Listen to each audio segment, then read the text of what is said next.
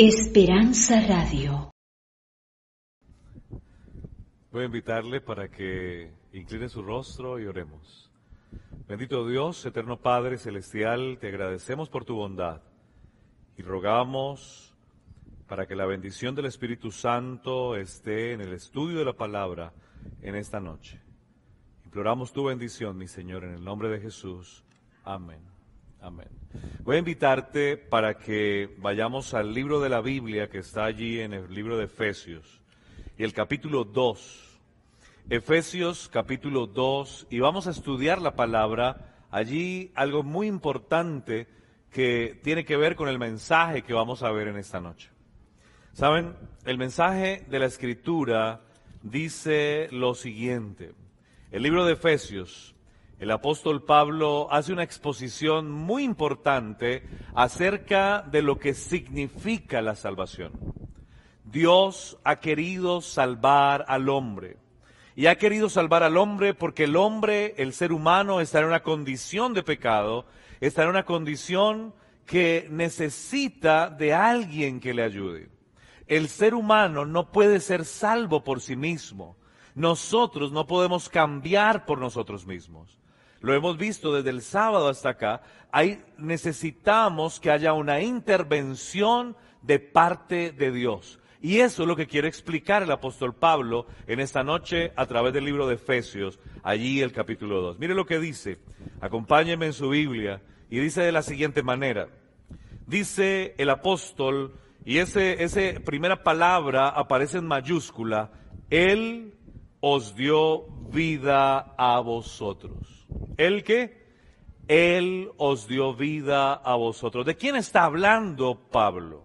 Pablo está hablando de Jesús y está diciendo que gracias a lo que hizo Jesús, usted y yo tenemos vida. Pero si decimos que una persona tiene vida o adquirió vida, es porque antes estaba en una condición totalmente contraria al tener vida. Mire lo que sigue diciendo. Dice, Él os dio vida a vosotros. Dice, cuando estabas muerto en vuestros delitos y pecados. ¿Qué quiere decir esto? La Biblia nos registra y nos quiere enseñar que el ser humano puede vivir en una de dos condiciones. Puede estar vivo o puede estar qué? Muerto. Pero está hablando de un estado espiritual está hablando de un estado en el que el ser humano, aún con la capacidad de moverse, de hablar, de interactuar, puede tener vida y vida en abundancia, como lo registra la primera de Juan, o puede estar muerto. Y esto es muy importante para nosotros hoy.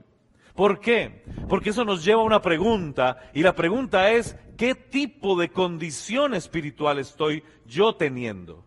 ¿Realmente soy una persona que está viva o aún con la capacidad de respirar, de exhalar, de ejercitarnos? Puede ser que estemos muertos. ¿Qué puede determinar esto? Saben, yo quiero explicar esto para que nos quede a nosotros claro en esta noche y voy a invitarle para que usted tome unas hojas atrás, ahí en el libro de Gálatas, el capítulo 5. Está muy cerca a Efesios. Gálatas, el capítulo 5, dice lo siguiente. dice lo siguiente. Si usted y yo vemos lo que dice la escritura en el versículo 19, dice lo siguiente. Dice, manifiestas son las obras de la carne, que son adulterio, fornicación, inmundicia, lujuria idolatría, hechicería, enemistades, pleitos, celos, iras, contiendas, divisiones, herejías, envidias, homicidios, borracheras, orgías y cosas semejantes a estas. Yo le hago una pregunta. Si hay una persona que vive bajo estas características y condición, ¿está viva o está muerta? ¿Está vivo o está muerto? está muerto. La Biblia dice que los frutos de la carne son la evidencia de que una persona está muerta espiritualmente. ¿Qué significa? Que una persona eh, espiritualmente muerta es una persona que está abiertamente en pecado, que tiene envidia, que está en pleitos, que su vida no está tranquila, que no hay paz en su existencia que esa persona tiene eh, una sensación de zozobra, tiene una sensación de intranquilidad que no le permite vivir armoniosamente como es el deseo de Dios para el ser humano. Yo le hago una pregunta, ¿conoce personas así?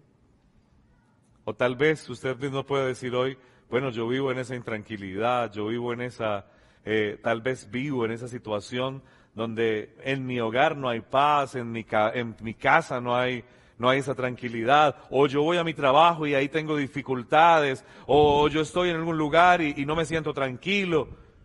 Saben, esa es la muestra de que hay un corazón que necesita restauración de parte de Dios. Pero saben lo interesante, mira lo que sigue diciendo la escritura. Ahora, si vamos al versículo 22, dice lo siguiente. dice, pero el fruto del Espíritu es amor, gozo, paz, paciencia, benignidad, bondad, fe, mansedumbre, templanza. Dice, contra tales cosas no hay ley. Ahora le hago una pregunta. Las personas que manifiestan las características del versículo 22, ¿están vivas o están muertas? Están vivas. Porque lo que está diciendo el texto en Efesios es que para que una persona esté viva, tiene que amar. Para que una persona esté viva, tiene que tener la capacidad de tolerar a otra persona. Para que una persona esté viva, tiene que tener mansedumbre, tiene que tener una paz espiritual que solamente es, escúcheme bien, provista por Dios. Saben ustedes, yo salí de, de mi ciudad a la ciudad de Medellín, en Colombia, para estudiar teología. Y para estudiar teología, eh, había un gran reto y tenía que trabajar y tenía que pagar mis estudios. Y bueno, el Señor me llevó cinco años a esa universidad para empezar un camino ministerial al cual me llamó. Pero saben, el Señor me llamó no porque fuera perfecto. El Señor me llamó porque sabía que Él podía hacer algo conmigo, pero tomaba a una persona imperfecta. Y saben, hermanos, allí viví una experiencia que me llamó mucho la atención y que quiero compartir con usted hoy. Saben, estando en la universidad, a mí me encanta el deporte, a mí me gusta jugar y especialmente juego fútbol. Me gusta jugar fútbol. Y saben, yo jugaba en la universidad fútbol, eh, el soccer que llaman acá, saben, y empezaba a jugar y jugar y jugar, pero tenía una dificultad en mi vida, saben, mi carácter era un carácter fuerte, agresivo. Y si alguien me golpeaba o si alguien me lastimaba o si alguien me colocaba el pie para caerme, pues yo me levantaba y le decía, bueno, ¿cuál es tu problema? Y estaba jugando fútbol, mis hermanos, y jugaba fútbol, y de repente yo jugaba de delantero, así de que estaba más expuesto al choque del defensa, y cuando trataba de driblar el balón para poder avanzar y golpear la pelota, pues de repente venía, me barría el defensa, y yo me levantaba, y en ocasiones los compañeros, los amigos, me tenían que agarrar y me decían, pero esto es un juego, espérate. Saben, algunos me decían, ah, y eso que está estudiando teología y va a ser pastor, ¿cómo será con los hermanitos? ¿Cómo les va a pegar cuando esté jugando? Saben, eso era tremendo, eso era terrible, porque eso era una forma de lacerar o de herir mi corazón, porque yo pensaba y decía, sí, es verdad. ¿Cómo una persona con un carácter de esa manera puede realmente levantarse para predicar o tratar de orientar a otra persona diciéndole que venga Jesús? Y sabe una cosa, yo tenía una lucha en mi corazón muy fuerte. Porque un día yo pensé, Señor, es verdad, yo no debería estar acá. Yo creo que yo debería irme de acá. Sin embargo, yo jugaba, era cada día el mismo problema, pero un día, escúcheme bien, un día yo le dije al Señor, yo ya no quiero jugar más fútbol. Me voy a retirar de jugar fútbol, yo no lo voy a volver a hacer, porque si yo no puedo controlarlo, entonces yo no lo voy a volver a hacer. Y me retiré y empecé a seguir estudiando, hacía otras cosas, pero cada vez que pasaba yo por el campo de fútbol, por la cancha de fútbol, yo me quedaba mirando y los amigos me decían, vente Juan Pablo, vamos a jugar. Y yo, no, no, no, estoy muy ocupado. Pero yo no quería porque para mí eso era un problema, porque tenía soberbia, porque tenía ira, porque tenía rabia, porque sentía que mi vida espiritual realmente no estaba viva, estaba muerta. Pero saben hermanos, un día el Señor me habló, el Señor me dijo, no tienes que rehuir de las cosas, no tienes que huir a las cosas sino que yo estoy dispuesto a cambiar tu corazón, a restaurarlo. Tú no lo puedes hacer, pero yo lo puedo hacer por ti. Y saben, hermanos, yo empecé a orar y yo le dije, Señor, mira, yo, tú sabes que me encanta jugar, pero tú sabes que no lo puedo hacer porque, porque tengo dificultades, pero te voy a pedir un favor. Si tú lo haces por mí, yo voy a jugar. Vente a jugar conmigo. Yo no sé si usted se ha imaginado a Jesús jugando fútbol, pero yo le digo que Jesús ha jugado fútbol conmigo. Y entonces yo le dije un día al Señor, me voy a poner mis medias, mis zapatos de juego y me voy a arreglar y tú vas a ir conmigo a jugar. Si tú no juegas conmigo, yo no voy a ir a jugar. Y sabe una cosa, ese día decidí ir a jugar al campo de fútbol. Y yo bajé las escaleras, fui y me dijeron, ¿vas a jugar? Yo sí voy a jugar. Y empecé a jugar un partido de fútbol. Un partido bastante, bastante fricción, de bastante golpe, porque era muy competitivo. Y la primera jugada, uno de los compañeros hizo el pase allá a lo profundo para hacer el gol. Y salgo corriendo y estoy corriendo. Y cuando voy a patear la pelota, viene el defensa, se deslizó fuertemente y no alcanzó a agarrar la pelota. Adivina quién agarró. Así es de que yo terminé de allá, al fondo en el césped. Y cuando yo caí allá al fondo en el césped y el césped me quedó en toda la cara y me quedó pasto por acá y por todo lado, ¿saben? Entonces vino la ira, que en ocasiones nos tiene muertos a muchos tal vez. Y empezó a elevarse y a subirse por mi cuerpo.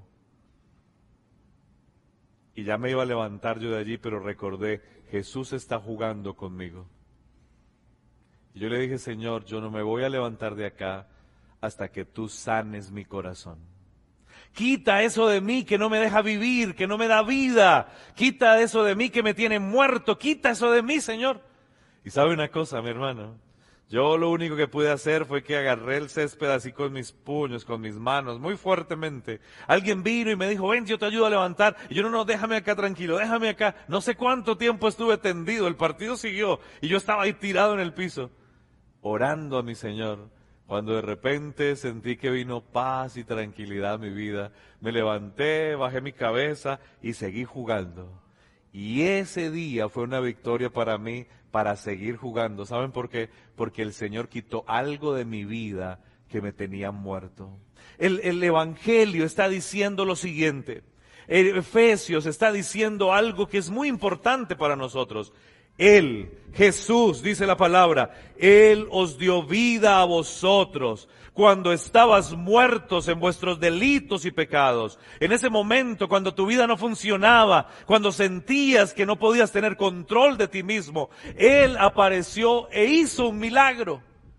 Escúchame esto, la salvación no es el resultado de tu esfuerzo personal.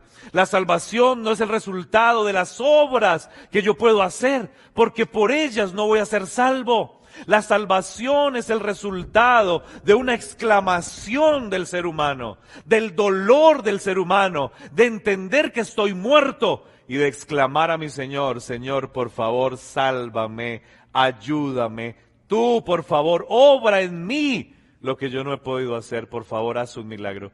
Y saben, hermanos, dice la Escritura que antes estábamos muertos, pero Él nos dio vida juntamente con Cristo Jesús. Esa es una gran bendición, ese es un gran mensaje, es una gran noticia.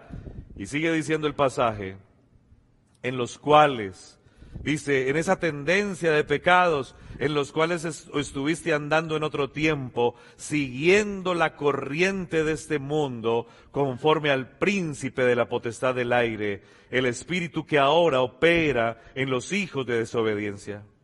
Entre ellos, dice el versículo 3, eh, vivíamos también todos nosotros en otro tiempo, andando en nuestros deseos de nuestra carne. Es lo que acaba de decir el apóstol en Gálatas. Ah, los frutos de la carne son, ¿qué? Adulterio, fornicación, inmundicia, laxivia, ira, enemistades, envidias, pleitos.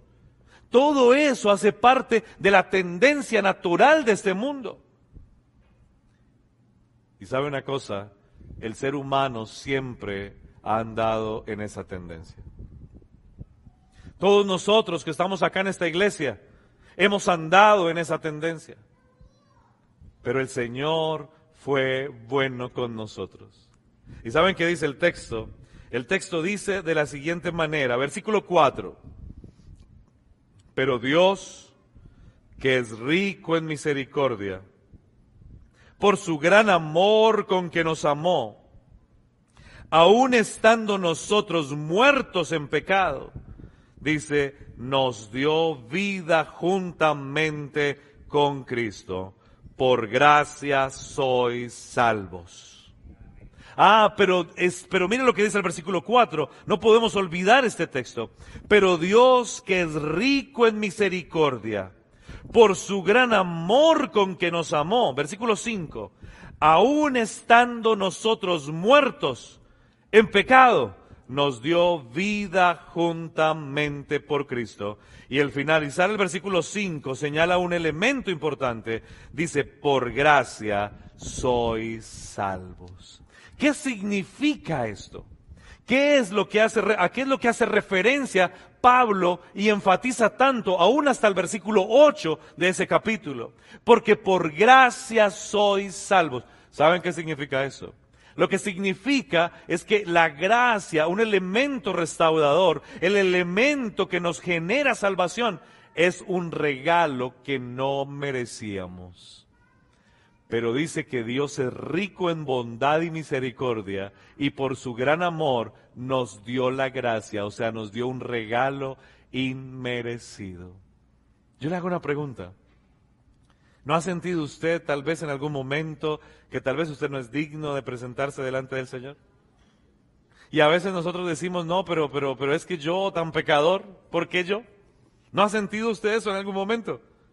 Porque es que todos nosotros podemos ver a un Dios santo, poderoso, y misericordioso que es Dios. Pero cuando nos vemos a nosotros mismos, ¿cómo nos vemos?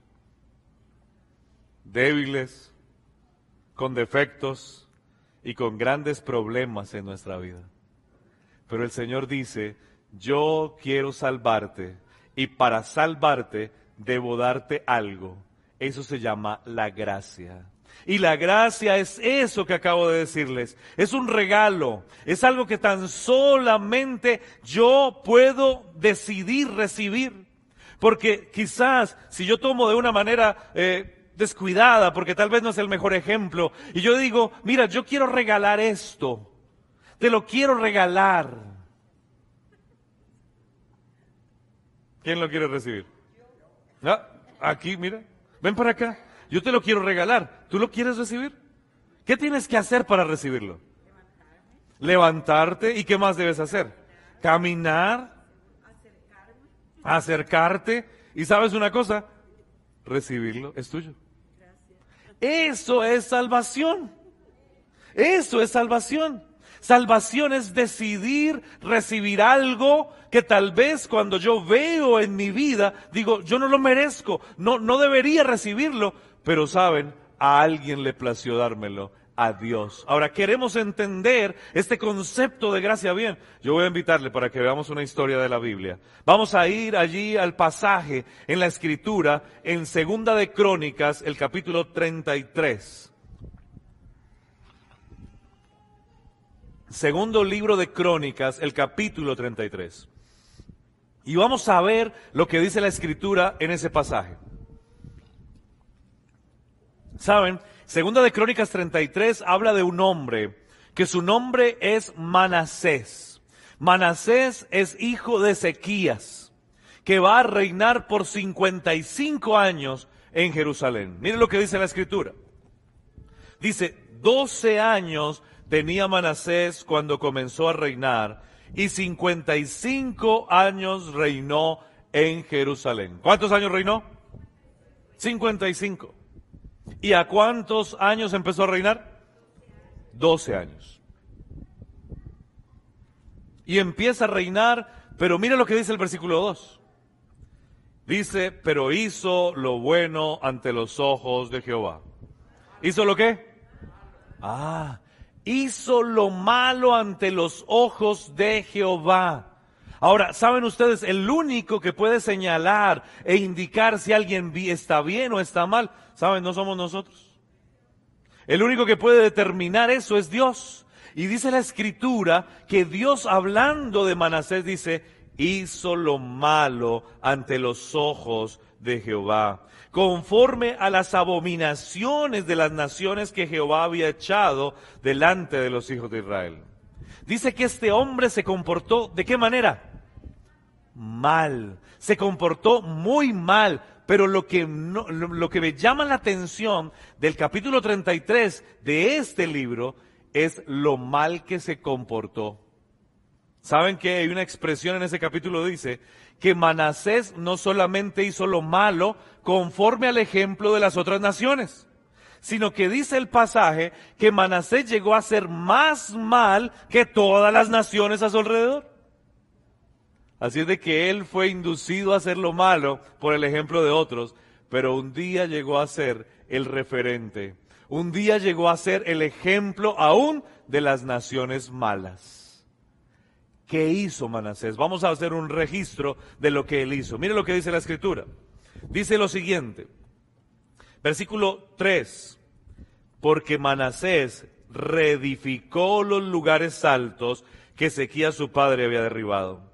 Él lo que hizo fue levantar altares a los Baales hizo imágenes de acera y adoró a todo el ejército de los cielos y le rindió culto. Trajo idolatría al pueblo. Eso era común en todas las naciones de su tiempo. Versículo 4. Edificó también altares en la casa de Jehová, de la cual había dicho Jehová, en Jerusalén estará mi nombre perpetuamente. Versículo 5. ¿Qué hizo Manasés? edificó asimismo altares a todo el ejército de los cielos en los dos atrios de la casa de Jehová. Versículo 8. Versículo 6, perdón. Pasó a sus hijos por el fuego en el valle del hijo de Inón y observaba los tiempos y confiaba en agüeros, era dado a adivinaciones, consultaba divinos, a encantadores y mira lo que dice, se excedió en hacer lo malo ante los ojos de Jehová hasta encender su ira. ¿Qué hizo Manasés? Manasés fue un hombre que empezó a hacer las cosas inadecuadamente, alejándose de la voluntad de Dios. Saben, violó completamente los mandamientos trajo idolatría al pueblo, les levantó imágenes dentro del templo, levantó algunos monumentos para que lo adoraran. Pero saben, no contento con eso, ¿sabe qué hizo Manasés?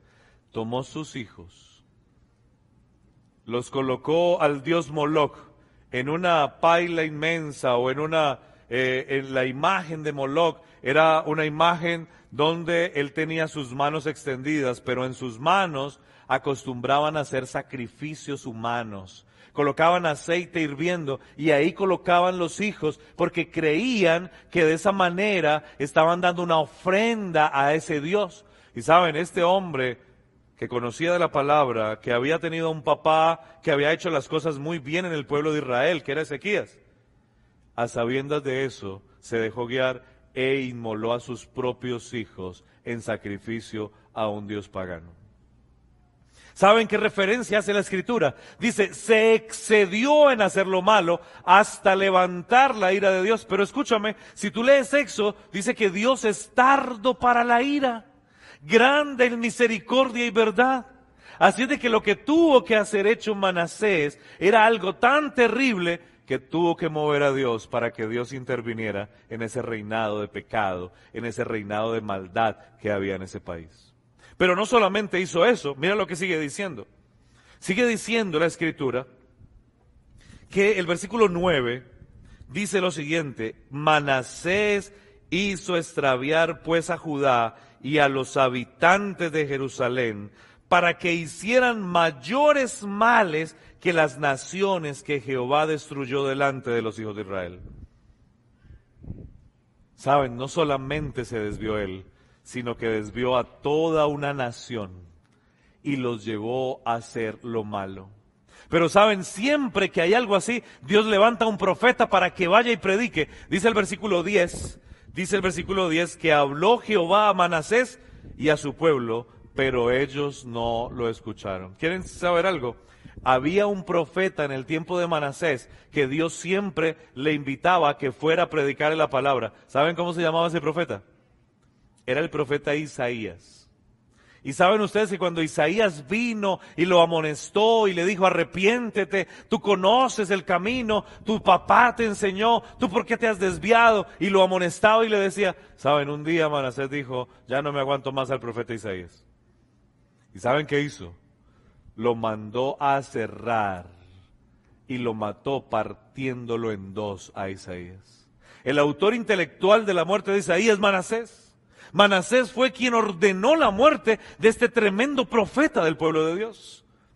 Y los demás profetas que vinieron para amonestarlo también sufrieron la misma suerte, fueron muertos. Todos aquellos que fueron allí fueron muertos por parte de Manasés. Si nosotros hoy tuviéramos que ser los jueces de Manasés, la pregunta es, ¿cuál sería nuestro veredicto conociendo todo lo que hizo? ¿Qué sería lo que deberíamos hacer como seres humanos cuando conocemos todo lo que hizo Manasés? Le voy a hacer una pregunta. ¿Creen ustedes que Manasés estaba vivo o estaba muerto espiritualmente? ¿Y creen ustedes que sería merecedor de la gracia de Dios este hombre? Aquí es donde viene lo importante que tenemos que aprender. Mira lo que dice la escritura. Dice la escritura que Dios tiene que intervenir. Dice entonces de la siguiente manera. Dice el versículo 11.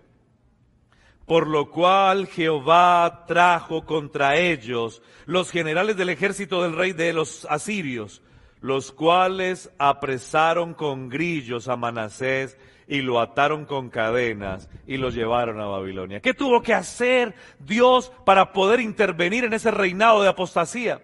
Pues lo que tuvo que hacer es permitir que otro reino viniera, llevara cautivo a Manasés. ¿Y saben qué hicieron? Cogieron a Manasés, lo llevaron de los pies, de las manos, desnudo, le colocaron un collar en la nariz y se lo llevaron caminando desde Jerusalén hasta el reinado de los sirios lo metieron en un calabozo y le daban agua, le daban comida.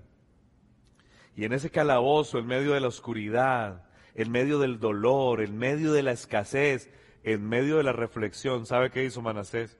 Manasés dijo, yo creo que me equivoqué. ¿Saben qué hizo Manasés? Empezó a orar y le dijo, Señor, por favor, perdóname. Pero quizás si usted y yo analizamos esa reacción de Manasés, podemos decir, claro, ahora sí como está en necesidad, entonces ahora sí se acuerda de Dios. Y tal vez usted y yo podamos pensar y decir, yo no creo en esa tal sinceridad de Manasés. Él solamente está pidiendo clemencia, es porque ahora tiene temor por su vida. Pero saben hermanos, alabo y glorifico el nombre de Dios. Porque dice la escritura, dice la escritura allí en el pasaje, dice entonces, versículo 12, pero cuando se vio en angustia, ¿qué hizo? Oró a Jehová su Dios.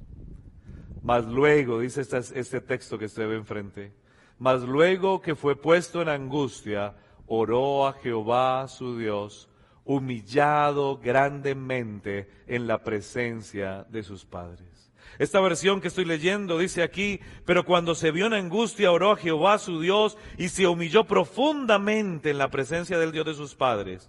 Versículo 13, oró a él y fue atendido, pues Dios oyó su oración y ¿saben qué hizo? Lo, lo restauró o lo retornó en Jerusalén. Entonces Manasés reconoció que Jehová era Dios. La pregunta era, ¿se merecía Manasés ese trato de parte de Dios? No. Pero saben hermanos, para Dios, Dios entiende mi situación, Dios entiende mi dolor, Dios entiende lo que yo soy, porque soy una persona que lucho conmigo mismo. ¿Saben qué dice Pablo? El apóstol Pablo dice es que no entiendo lo que me pasa, porque yo no hago lo que debo hacer, sino lo que no debo hacer, eso es lo que termino haciendo. Así de que hay una lucha en nuestro ser. Hay una dificultad en nosotros, pero si nosotros, aún en medio de esa dificultad, en medio de ese dolor, en medio de esa carencia, en medio de esa situación, nos humillamos delante de Dios, oramos y le decimos, Señor, por favor, haz algo conmigo, porque yo estoy muerto, no siento felicidad en mi vida. ¿Saben qué dice Dios? Yo quiero eso. Y entonces Dios aparece y nos da vida en abundancia. Y por eso es que podemos ver a personas que andaban en el alcohol, en la droga, que estaban, eran asesinos, o que eran personas que socialmente eran rechazadas y ahora vienen a ser hijos de Dios. Mirad cuál amor nos ha dado el Padre de que seamos llamados hijos de Dios. Saben hermanos, eso es gracia, es un regalo de Dios para ti. La pregunta es, ¿tienes que ser bueno para ser salvo? ¿Tienes que estar preparado entonces para venir al Señor? ¿Tienes que haber aprendido muchas cosas y tener mucho conocimiento para venir? No. Lo único que tú y yo necesitamos es un corazón dispuesto que al observar su vida pueda decir, mira Señor, yo no he podido conmigo mismo. Ha sido imposible que yo haya cambiado por mi propio mérito. Señor, por favor, haz tú la obra en mi vida. ¿Y saben qué dice el Señor? El Señor, venid a mí todos los que estéis trabajados y cargados, que yo os haré descansar. Antes estábamos muertos, pero hoy el Señor nos da vida. Por gracia sois salvos, y esto no de vosotros, pues es un regalo de Dios. Hermanos, yo quiero hoy decirles que hay buenas nuevas de salvación. Yo quiero decirte que hay un regalo que Dios quiere extenderte. Yo quiero decirte que vale la pena ser salvo. Yo quiero decirte que tú y yo podemos reconocer que necesitamos de Dios y hoy podemos recibir ese regalo, la salvación. Pero la pregunta es, ¿quieres recibir la salvación? ¿Quieres hoy decirle al Señor, yo quiero ser salvo, Señor? Yo quiero preguntar en esta noche, si hay alguna persona que nos visita, que es un amigo, que tal vez no ha sido bautizado, que se ha alejado, o tal vez alguna persona que está necesitando recibir esa gracia de Dios, que siente que no la merece, pero que la necesita. Y que quiere decirle al Señor, yo quiero, yo quiero que tú me des salvación. Yo quiero pedirte que me des tu gracia infinita. ¿Hay alguien así? que le encantaría hoy que oráramos por usted porque usted dice, yo quiero recibir hoy a Jesús. Yo quiero abrir la puerta de mi vida para que Él me dé vida y me dé vida en abundancia. Hay alguien que levantando su mano, ahí donde está, le gustaría recibir a Cristo Jesús en su corazón hoy y pedirle al Señor, amén. ¿Hay alguien así? Amén. Yo quiero invitarte, si hay alguien así que quiere, levante su mano en esta noche, porque vamos a orar por usted. Y me gustaría que te colocaras en pie ahí donde estás. Pero quiero preguntar tal vez de una manera más directa. Y es aquella persona que está aquí y que quiere recibir la gracia de Dios y que le gustaría venir a este lugar para que oráramos por usted. No tenga temor, si hay alguien que desea venir, acérquese, camine aquí enfrente. Me encanta como lo hizo ella. Hay que levantarnos, hay que caminar para recibir el regalo. Es una decisión, es algo que necesitamos hacer. Y yo quiero invitar a esa persona, si hay alguien acá hoy, para que venga a este lugar. Vamos a orar juntos y vamos a pedirle al Señor que manifieste su gracia infinita. ¿Usted quiere venir, hermana? Acerque, no tenga, no tenga temor, acérquese. Hay alguien más en esta noche, porque el Señor está llamando y te está diciendo, yo quiero darte este regalo. Yo quiero invitarte para que recibas este regalo, pero quiero pedirte que te acerques a este lugar. ¿Hay alguien más acá que le gustaría venir? Porque yo quiero invitarle para que usted venga hoy hasta ese lugar. Para que juntos al orar podamos primero darle gracias. Porque antes estábamos muertos, pero hoy tenemos vida en abundancia. ¿Hay alguien más que le gustaría venir? Yo quiero invitarle en esta noche para que juntos oremos en este momento. No tenga temor, acérquese. Y vamos a orar y vamos a pedirle al Señor que Él haga su maravillosa obra de bondad y de misericordia en nosotros. Voy a invitarle para que oremos. En este instante vamos a orar. Oremos. Amado y buen Dios, eterno Padre Celestial. En este momento, mi Señor, estamos tu iglesia, tu pueblo, recordando tal vez todas aquellas cosas que has hecho en nuestra vida recordando, Señor, cómo nos sacaste del abismo y nos has traído para que tengamos vida y para que tengamos vida en abundancia. Hoy, en este momento, hoy, Señor, en este lugar, estamos rogando para que tu gracia infinita se manifieste en nuestra vida. Para que, Señor, ese regalo que aunque no lo merecemos, Señor, queremos extender nuestra mano y decirte que lo queremos recibir porque necesitamos realmente resucitar a una verdadera vida. Hay personas que están luchando, que están tomando decisiones. Hay personas que se han alejado, que saben que deben regresar.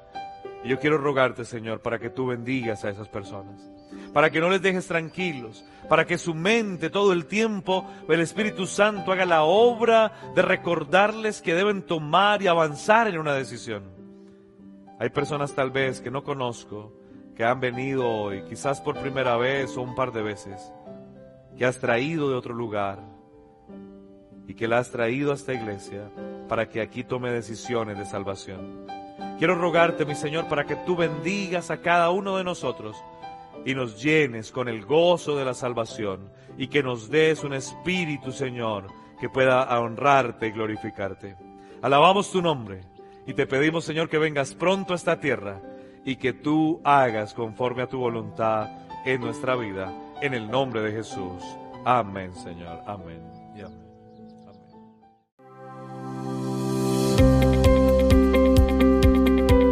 Esperanza Radio.